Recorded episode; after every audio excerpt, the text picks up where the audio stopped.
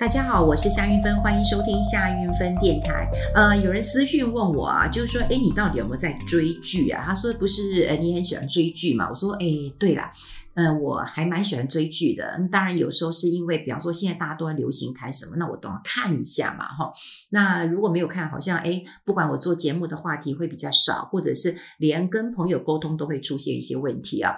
不过最近，呃，我倒是没有呃特别去去追一些剧，像很好的朋友就告诉我一定要去看《恶鬼》啊，那我我还没有看呢，哈。呃，我我连那个什么，诶，是异能吗？还是什么？我都还没有看了哈。那呃，还有之前我的大叔，呃，我列入片单了，但我也还没有看。但是你说现在叫我看，我觉得有点有有点淡淡的呃哀伤了哈。那最近我还是有看一些呃片子哈。那我看呃这个，我喜欢看 Netflix 的纪录片。好，我很喜欢看 Netflix 的呃纪录片，因为有时候我们看纪录片嘛，第一个当然你就会看说，诶。呃，你会看过书嘛？哈，那看过书之后，你可能也知道这个事件的始末。那他怎么样把一本书或者一个事件，好来龙去脉，可能很久的一段时间，他能够在呃，我想大概一一两个小时、两三个小时之内，能够把它说清楚。好，那我想那个脉络什么的，是我很想知道的。所以我我基本上我还蛮喜欢看 Netflix 的呃这个纪录片的。那我最近看了诶三部。呃，对，三部呃，这个 Netflix 纪录片，第一部我当然看到了那个 Madoff 哈，就是马多夫的一个呃庞氏骗局。它比较多，它大概四集。那基本上我也看过呃书了哈。那书呃，大家非常的厚。我记得我呃也在我自己的节目当中有空中跟大家来导读过内容啊。然后后来我就想说，哎，那我再看一看呃这个呃电视剧呃就呃呃纪录片拍的怎么样？哎，拍的很好。虽然当然有一些人物他呃就是呃就是可能是演的了哈，但是嗯、对脉络哈交代的很清楚哈，每一集他抓到一个重点，然后呃，比方说他怎么崛起的，他怎么样去吸引他的呃客户的，那客户为什么对他深信不疑呀？哈，那其实深信不疑一个关键点就是，呃，你只要敢质询我，那你就退回去，我再也不让你进入这个圈子。所以你想想看啊，他除了利用人性的贪婪之外，还有恐惧，恐惧就是你不要我了。啊，你不让我加入了哈，所以我倒建议大家有空去呃看一看哈，这个马多夫的一个这个啊纪录片，然后呃另外另外我还呃因为马多夫的这个故事大家知道，因为他真的没有去做任何的投资，只是因为他的名气不错，然后他善用了人性的一个弱点，就告诉你说你不要问。你钱进来之后呢，我会给你个固定报酬，不管股市涨啊跌啊，什么投资市场涨啊跌，反正你就是呃五趴十趴就会给你。好，那后来当然大家知道是骗局一场，呃，这其中牺牲的人非常非常的多哈，有欧洲皇室的呃基金操盘人，因为嗯、他手。他除了他自己的这个身家财产，还有他客户的财产，好，那为什么他会相相信他？就觉得诶这个人人品不错啊，好，然后呢，呃，他出入呃名流社会，然后有很高的知名度，他也做一些呃慈善，就是马多夫啊，也做一些慈善。那另外呢，就是呃当时的监监理机关也连续呃稽查了好几次，大家每次都过关。好，那你从来没想过他做的根本就是假的，好，那当然，也许你会觉得稽查员太太嫩了，好，或者是不经世事，或者是说你说马多夫太会呃糊弄人了，哈，那呃就就让这个这个啊世纪的一个骗局，就是他从来没有去投资，他只是吸引大家的钱之后，然后这个钱再去啊、呃、这个这个给钱，好，比方说嘛，你你你你你你给我这个这个这个。哎，一百万，我就告诉你说可以啊，你你给我一百万，我我给你一个月一万，或者给你这个这个一个月给你一万哦，你一一年你现在是不是十几趴，对不对？或者说，哎，那你说怎么这么好呢？你你你敢看对账单吗？你敢看对账单？可以，你你不要，你就不要那个，我我不要那个让你加入了，好，所以每个人都很恐惧。好，那这个马多夫的事情可能大家都知道，那我还另外看了一个虚拟货币的一个。呃，这个悬案，好，那他那个呃那个片名就是你不要，嗯，就是就是你不要相信任何人，好，你不要相信任何人。那因为他讲的是那个，嗯，啊、呃，这个比特币，好，比特币，呃，他这个呃纪录片他推出来就是你别相信呃任何人，他讲的就是那个加拿大最大的那个加呃这个加密货币的交易所，然后那个他的创办人就是那个 Carton 啊，好像叫 Gary Carton 吧哈，他那个那个那个那个忽然过世之后哈，他大概就是有几亿美元哦，几亿美元的钱就不见了，就就因为密码就在他身上嘛，就在他身上嘛。所以，所以很多很多投资人就拿不拿不到这个钱嘛，哦，拿不到这个钱。那那呃，为什么加密货币啊会让人家觉得很嗯，就是会很心动的一个关键就在于说，呃，他会告诉你说，哎，我跟你讲，我去中间化，好，因为我们的银行是受政府理监的，受法规来监管的，哈。那他就说，哎，那我这个不用受政府的呃这个监管啊。好，然后呢，我可以让你的这个呃钱，好，比方说汇来汇去的，好，嗯，你还可以增加呃这个呃手续费的收入，好，总之就是说，哎，少了中间的一个呃呃这个手续费的一个我们讲剥削也好，监管也好，总之呢，它就是去中间化了哈。好，比特币我自己也没有这么的熟悉，可是你不得不说，比特币其实疯狂的涨了几十倍，好，几十倍。然后呢，这家加拿大的这家这个这个名字我有点忘了哈，这个加密货币的这个交易所哈，它的用户都是年轻人，十几万的年轻人哈。那大家都会知道，就是他那时候呃，比特币一直涨嘛，一直涨。可是，在二零一八年的时候，比特币狂跌，狂跌。哦，跌了这个这个五十趴六十趴，你看跌五十趴六十趴什么意思？就是跌到拦腰斩的拦拦拦膝盖斩了。好，然后有很多人呢就 all in 了，好，就拿这个钱 all in 去买这个比特币了哈。甚至他因为他是纪录片，所以啊，他都是真人真事了哈。啊，有时候我就觉得说，我看这些呃真人真事哦，就觉得嗯有点残忍，还不如看戏剧哈。但是。呃，你就听他讲，就是说他是一个呃工程师，然后他也觉得他厌倦他每天那样的一个生活，虽然还可以有有一个小公寓，然后但是他吃也吃得很简单，然后也那个嗯，那个那个也没什么的娱乐哈，然后他只是看到他的朋友都在呃这个买名车啦，过很好的日子，原来他们都买了比特币，所以呢，他竟然把他的公寓给卖了，卖了以后呢，哦。就就把这个钱呢拿来投资比特币，他觉得只要 all in 一下，那就可以发了。好，好，那重点就在于说，这个这个这个 Gary Carton 呢，他非常的年轻，好，非常的年轻。然后呢，大家也觉得他他笑容很可爱，然后他是一个呃很很很长进，然后到处跟别人说我们去中心化，然后我们大家一起来投资呃这个这个比特币，好。他吸引了，刚讲吸引了十几万人的用用户嘛，哈，然后呃有他也常世界各国去玩高空跳伞啊，更好他还有有有一个妻子啊，很漂亮，然后到处去去去去玩来玩去的。啊，有一天呢，就传出来说他在印度死了。那死了之后呢，很多这个工程师，因为就会去投资比特币的人，大概就是工程师啊，那工程师可能就会知道说，哦，那那那那。那那到底发生什么事？他们就去爬文啊，或者他们去找线索啊。总之，他们很像那种网络的柯南，他们会抽丝呃剥茧啊，为了就想要知道这真相是什么。所以你看，他们去查说在印度死了是怎么死的，然后那个那个那个那个呃死亡证明书是开什么？诶，开这个病？诶，这个病不可能啊，这个病不可能致死率啊，这致死率只有几趴而已啊，所以他不可能是因为这个病。那他是不是被他老婆？呃，被他老婆这个这个这个呃呃下毒的，哎，这老婆是怎么来的？哎，这老婆为什么改了三次名字？那改三次名字是不是因为她都她嫁给三个人？然后之前好像听说她嫁给哪一个人之后，好，那个男她的先她的前夫也不幸过世了，所以她有哪一笔钱？那会不会她又来这个害这个？然后又讲说这个 Gary Carter 是不是他就呃这个呃诈死？他棺材里面装的可能就不是他啊？然后又说在丧礼上面。这个老婆并没有，呃，很难过哈。然后他甚至还有唱歌跳舞，那是不是表示，呃，这是假死、诈死？然后他再去整容，然后去世界各国找一个小岛，呃，就可以一样过日子了。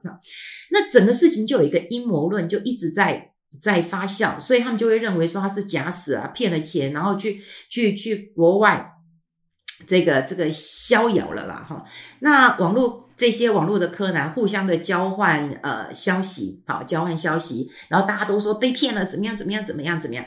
可是最残忍的一件事情就是呢，有人爬文爬爬爬爬爬哈，好，就发现到说，诶，这家加拿大，就我刚刚讲这个 Gary Carton 他所创办的这个交易所，其实另有另外一个人，好，另外一个人，好，那这个人呢，还有诈骗的前科。哦，哎呦，这个这个看起来就是长得，因为你去看纪录片啦，我就看起来，哦，这有点像是混黑道的哈。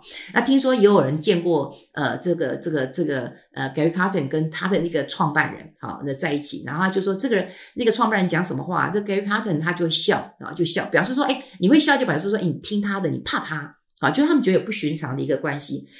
后来大家才发现到说，哎，是因为那个。啊，这个原来那个创办人，就我们刚刚讲，有点像黑道那个人，他扶植了这个 Gary Carton，总之都是骗嘛，你懂我意思吗？就总之都是骗，而且他们根本就是一个庞氏骗局。也就是说，这个 Gary Carton 他根本也不是什么新创事业啦，比特币的一个呃这个创办人，也不是什么新贵，好，他根本也在。呃，网络上面人家也查到跟他一模一样的名字，他就在说，哎，有没有办法可以帮我写一个程式啊？这个程式是很简单的，做加密货币的，要简单。你看，他就是要简单。然后呢，他就用这个去骗了很多人。好，那这个消息已经出来了。那出来之后，别也被他们认识的，就是也被他们发觉说，整个都是一个骗局，也就是他们的比特币根本也没有进行交易。然后呢，你知道这 Gary Carter 他自己就是一个加拿大的一个呃比特币的交易所，可是他的钱是存在某个地方的，也就是他的他的比特币是存在某个地方，也就是我自己都不相信我，这也像我们台湾以前呃自己自己做假油的，然后这不敢吃自己的油一一样的道理哈，一样的道理，就我我明知道我这个是虚的，我当然不能够放这里，我钱还是放到别的地方去了。那后来有一个人他就戴一个帽子，他就讲说，哎，其实这个 Gary Carter 真的已经死了啦，只是说。只是说，他从头到尾都是一个骗局，就是一个庞氏骗局，买空卖空，那就是骗一堆人。可大家不相信，所以大家不管是去去去去去去挖棺材也好，去挖任何小路小道消息，呃也好，啊，就是不肯相信这个事实。为什么他不肯相信事实？因为只要认为他没死，我的钱就有可能追回来。有多少人是 all in？对，有人是要创业，把这个创业钱拿来投资；有人就像我刚讲的戏骨工程师，他就是把他的钱这个这个 all in 进来了，到最后什么都没有，什么都没有。当然，最后他也讲了一句话，他就说：“我就是太贪了，我就是太贪了。”所以这个片名就讲，就是说不要相信任何人。好，不要相信任何人。好，也就是说，你在路上听到一个人，然后你就跟他在一起，然后你就觉得去合作，然后就去投资了。你看，然后就听起来比特币哦，可以赚很多钱，是未来的财富了。就你听不懂的，然后你就觉得，哎，你看，就是会被骗很多钱。所以你看哈、哦，马多夫，呃，我们刚讲梅多夫跟这个 Gary Carton 这个这个加密货币的一个纪录片，都告诉你一件事情，这就是庞氏骗局，买空卖空，从来没有真正的交易，可大家深信不疑。好，大家深信不疑，这很可怕。那另外，我是看了一个，也是看一个纪录片啦。不过这纪录片，呃，是因为我之前看到一个新闻，就是那个呃，洛黑亚，哈，这 莱雅集团。那么莱雅集团，那他的那个继承人是女生哈，这个是是呃这个 Bettencourt 哈 Bettencourt 她是法国人嘛哈 Bettencourt 呃那她呃就是她登上了世界的这个女首富了哈女首富，而且她身价跨跨越一千亿美元嘛哈一千亿美元。那我就去看看，呃，他的新闻，就当然有看到新闻，就是他跟他的妈妈其实是呃不和的啊，不和的。然后呢，呃，我有看到就是哦，哎，Netflix 也有他的纪录片啊，也有他的呃纪录片，然后也在讲他妈妈的事情了哈。那这个呃纪录片呢，他在讲说呃美妆帝国首富的这个风流韵事吧，大概是呃大概是韵事啊哈，你诶诶可以找一下。那这个叫淘金风暴，就是桃色桃色的淘淘金这个呃风暴了哈。那讲的就是讲他妈妈哦。那当然这也扯了很多，也就是呃第一个，当然你有钱了哈，这个妈妈掌了掌握了这么大的一个呃美妆的一个帝国，然后身价当然也非常非常的高，那当时身边就会出现一些人，哈，当然这不都不不怀好意嘛，呃，他的这个呃这个法律顾问，哈，当然你很难讲说那个钱，可是他就觉得你是一个肥羊嘛，哈，所以一季不知道几十万这个呃欧元嘛，哈，然后他的这个帮他呃管钱的，哈，大概也很像高高级理专这样子，哈，也 A 了他不少钱，还跟他讲说，哎，你是不是应该送我个游艇？我喜欢什么样的游艇？那当然还有一个男男男性的友人哈，有人就想说他的密友哈，他的呃男朋友一样就在他的身边，他常常就送他一些话哈。你想想看啊，就是呃光这个这个男的哈，这个这个呃呃我们这个女富豪就送他十亿欧元哈，所以你看多厉害。那因为他很会拍照哈，就拍出他的内心世界，所以这个呃女富豪就非常非常喜欢他。那因为女儿就看不惯。就是说，这个男的怎么一天到晚在我妈妈面前绕来绕去的？而且我妈就把这些名画都送给他，毕卡索啊，什么名画都送给他，然后跟着他去到处玩，所以他非常讨厌这个男的。那他就想尽办法，好，就想尽办法要把这男的抓去关，好，就觉得这男的不不怀好意。可是，呃，这男的因为帮帮他做了一件事情，就是，呃。这件事情为什么会曝光？就是因为他的管家，这个管家也看不惯，呃，他这个男朋友，因为他们住在一个豪宅里面，那这男的就就在他的花园尿尿啦，然后对这些呃这个呃管家都都很不呃不友善的哈，不客气，所以那个管家就不喜欢这个人。那管家就偷偷的录音，哈，录音。那大家都会觉得说，哦，那会不会很紧张？他说不会啊，很简单呐，哈，因为他就推车进去，然后录音笔放那边，然后他就录了，录了两年之后，哇，不得了。那因为妈妈。呃呃，跟女儿不和嘛，哈，那我觉得有点很难过。你们看，呃呃，就是因为它是纪录片啦，所以我没有雷暴的问，呃，爆雷的问题了，哈。也就是妈妈认为女儿没有这么漂亮，没有这么的得她欢心啦，哈。那的确，妈妈跟女儿的个性不太一样，女儿很很低调，妈妈很喜欢出入上流的一个社会当中了，哈。那呃，的确是呃，长相啊各方面真的也。不太一样，个性也不太一样，所以我觉得，嗯，女儿没有得到妈妈很充足的爱，然后就看到这么多男人围绕在在身边，然后妈妈的财富，呃，就这样子送送送送送。那你说钱这么多，对于她妈妈来讲，我这几几。这千亿王国啊，哈，那那送一点钱算什么？而且他甚至不惜跟他女儿杠上，说我会给你该留的钱，可是请你分一半给这个这个男的。那这个男的呢？我看到纪录片当中，他曾经还，哎，这男的应该也是这这不这个心有不轨，他竟然跪下来去去去啊找这个女首富说：“你收留我吧，你认养我是你的儿子吧？你看我有这种人嘛？为什么他要认养他当儿子呢？因为他就可以继承嘛。”就跟他女儿一样继承他的帝国嘛，所以我真的觉得他认也不是一个好东西。那当然，他女儿有一个方式，就第一个管家就知道嘛，你们母女不和，所以管家就把这个录音资料给了呃这个女儿。可是呢，女儿呃因为就想要扳倒那个男的，所以他就把这些录音带公布了，也给法院了。但里面有很多是不堪的事情，也就是集团，你到底有没有？就是第一个逃漏税的问题，你钱有没有放在瑞士？因为法国你你不缴税，这是个大问题嘛，哈，就会发现哦，他瑞士一堆一堆钱。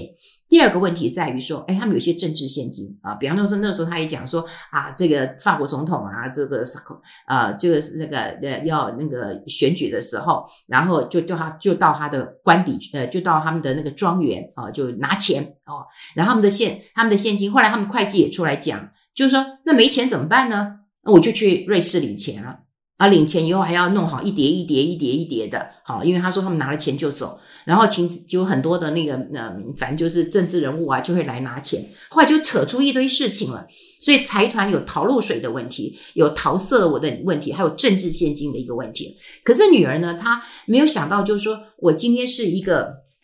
这么大的一个一个一个呃企业，对不对？这是在美妆这个这个产业当中这么大，然后是这么重要的一个产业，然后嗯，这还有是上上上上市公司诶，哈，上市的一个呃公司，它还有股价的一个问题啊，哈。那可就我觉得这女儿是有欠思索，就把这件事情都爆开了。不是爆开以后，其实成为法国非常。大的一件新闻，反而大家忘记那个风流韵事，就是那个臭男人拿了他的钱，反而就是你政治献金，好，你总统怎么可以拿政治献金？甚至还有被这个法院啊什么什么的。然后这个小会计也不知道哦，原来我去我的证词，呃，我的证词可以讲这么多了。好，我要讲就是说，你看，当你有钱之后，你看身边来的都是这些，嗯，美其名当然他就说啊，我是我是保护你，我我是爱你的，或者我怎么样？那事实上你怎么知道？他们是不是贪你的财而来的呢？哈，那对妈妈的角色来讲，我这么多钱，我爱给谁就给谁。可是女儿有个反制之道，就我监管你了。什么叫监管你了？就开始发现你老了，好，你脑袋不清楚了，所以我就可以跟法院来来提出这个这个这个这个申请。那当然，法院也有派人来，就说哦，你知道现在几年吗？哦，你知道什么什么？那问了几件事情，就发现，哎，妈妈的确不清楚了。那不清楚之后，那当然就监管了。这个就是监管之后，但妈妈就没有自己可以嗯决策了，所以妈妈也当然就退出了董事会。后来也就是女女儿就来接棒了啊，接班了嘛，哈。那呃，从这三步这个纪录片当中，我希望大家看一看。有有有时候我们都会认为说，我们我们不贪哈，我们不贪。对，那可是如果不贪，你绝对不会掉入那个陷阱当中。那贪不贪，又这个是一个呃关键。那另外就是说，他到底嗯，就是第二个，我们想要大家思考一件事情啊，就是说很多人都会嗯以为好，就是说，诶，我呃，我我我我新的一个事业，我有先行者的一个优势，或比特币什么之类的。可你真的懂吗？哦，你真的懂吗？还是你一知半解？那很多人都会认为我不是最后一只老鼠，对吧？我不是最后一只老鼠。可是如果你是呢？你能够承担吗？你 all in 之后能够承担吗？那另外就是我刚刚讲了，那首富有这么多钱，你来的都是这些呃想要把你呃钱财的一个人啊。哈。所以我觉得纪录片可以大家看一看。好，那回过头来我要跟大家讲，就是说。呃，很多人也问我说：“哎，韵芬姐，你你如果能够改一改啊，你在这个呃节目当中啊，你报个名牌啊，报个基金啊，报个 ETF 的，你也可以跟这些呃网红啊、布洛克一样啊，就很红啊。然后呃，你你不用这样这呃这个嗯，就是一直默默耕耘的做啊，做到生病都要做啊什么的哈。那当然，我必须说我是因为开心才做啦哈。那如果说报名牌，我是觉得要负责任，可是我觉得。我我最大的一个根基就是说，把大家的任督二脉呃搞清楚，脑袋搞清楚了哈。比方说，就有人来问我一件事情，我也请大家一起来跟我讨论一下。如果你碰到这个问题，你该做怎么样的一个呃思考？你可以当成是一个个案了哈。也就是，当然有一个人他就问我说。呃，月明姐，这是不是你啊？我说这不是啊，那就不是我哈。一般人不会加到我的 line。那甚至我有很好的朋友，我坦白讲，我有很多好很好朋友就跟我说，哎，玉芬姐，你的什么赖 ID？我的赖 ID 你加一下。我说不，除非我们面对面。好，总之我就讲，就是有一个人私讯我说这个是不是我？说不是。后来他就告诉我说，哎，可是呃有一个助理啊什么什么，我说也不是。但后来呢，哦，他就说哦，我了解了，呃，什么小孩帮我查证了哈。那呃我我知道了，可是我还有一个问题要问你。好，他说呢，好，我就我我这个这个问题，我也稍微嗯，就转个弯，我怕我被人家觉得我把他的问题提出来哈。但我们一起来思考一下。他说他有一百万，好，一百万，好，那他说我可以有保守的投资吗？我现在房贷还欠三百万，好，三十年，好，那么他有告诉我每个月啊还本多少钱，利息多少钱？我想善用这一百万元。好，那关键点来了。我六十二岁，我有三年退休，这个问题很困扰我，请问我该怎么解决？好，你看哈，当他有这样的一个想法的时候，我们先看几个关键字啊。第一个，你们我听到的关键字可能不是一百万，或者是他的房贷三十年，或他欠多少钱三百万。我听到关键字，他六十二岁，三年退休。那我们就来思考一下，如果六十二岁三年退休，你还一百万的贷款该怎么办？我们大部分人是不是希望在我们退休之后是没有贷款的？对，因为你就没有工作收入嘛，那你再怎么去缴贷款呢？对不对？好，那你没有工作收入之后，我们讲过了，我们可能有呃这个你的那个劳保嘛，你有劳退嘛，好，还有自己储蓄这个部分。所以我觉得，如果是我的观念，我们就来思考一下，你还有三年退休，对不对？那你是不是应该要在在三年之内，你就要把这个钱都还掉？啊，都都还掉，你还欠三百万呢。那你一年你的你的收入是多少？那你可以不吃不喝，然后都都还吗？对，一年还一百，然后三年还掉吗？可不可以？那你现在一百万，你不去还，你一百万你就希望说，哎，我可以变个魔术，对不对？我一百万，然后我三年就可以有三百万或者是一千万，那我的房贷就不是问题了。那你看，如果你是这样思考的人，你就会掉入一个一个一个一个被人家这个诈骗的陷阱当中。因为有人如果告诉你说，我今天保证你每个月赚十趴，或者每年怎样，然后怎么样怎么样可以翻倍，你就进去了。所以哦，我们透过这个案子哦，当然有很多人讲说，你为什么都没有告诉我们状况？可是我希望每个人可以去思考，就透过我们节目，不管是说多听或多看国内外的一个讯息，然后你去思考一下。我并非是一个很保守型的人，而是说我们到这个年纪了，我们必须要打一个就是绝对小赢就好，但不能大输的。如果我今天全盘皆输，我没有办法再东山再起。好，所以我也希望透过这个案例，那也跟呃大家来分享一下我最近看的一些嗯，因为要休息嘛哈，看了一些呃纪录片，然后大家也来思考一下，我们该怎么样来打理我们的财务。好，这一集跟大家分享在这边有点长，好，我们下次见，拜拜。